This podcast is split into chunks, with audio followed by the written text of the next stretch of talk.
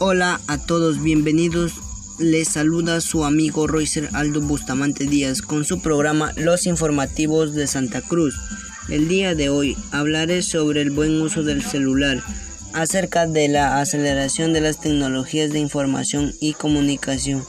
Conlleva la necesidad de un mayor conocimiento de la temática y al involucramiento de las personas en los posibles beneficios y uso, así como perjuicios de su abuso o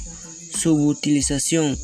de dispositivos que van abriendo las puertas de un mundo cada vez más global, pero que también implican riesgos de cuando no exista control de uno mismo,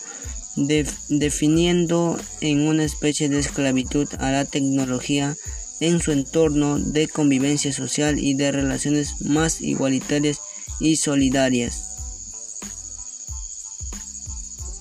Los sistemas tecnológicos representados por dispositivos inteligentes cada vez más compactos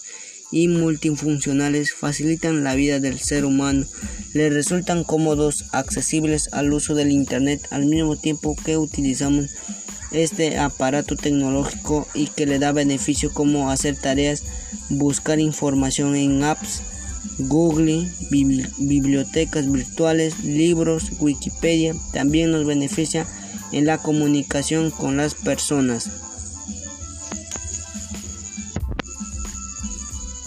Pero no es suficiente cuando hay que analizar las posibles consecuencias que deja el uso inadecuado de dispositivos tecnológicos como el celular en determinado espacio como la escuela o el hogar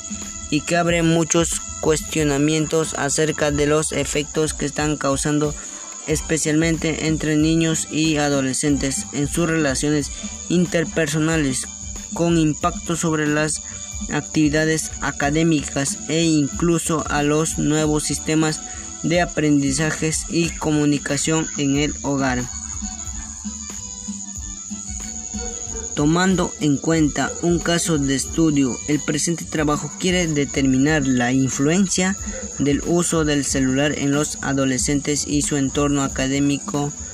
y familiar, sin desconocer que es también una herramienta indispensable para la comunicación e información, además que ha generado cambios sociales importantes, siendo necesario darle un uso adecuado para aprovechar aquellas aplicaciones que ahora traen consigo y que pueden dar mucha utilidad en el ámbito académico e interpersonal. Se considera pertinente identificar tanto los aspectos positivos como los negativos relativos a la utilización del celular y plantear estrategias que favorezcan a una cultura de ser responsable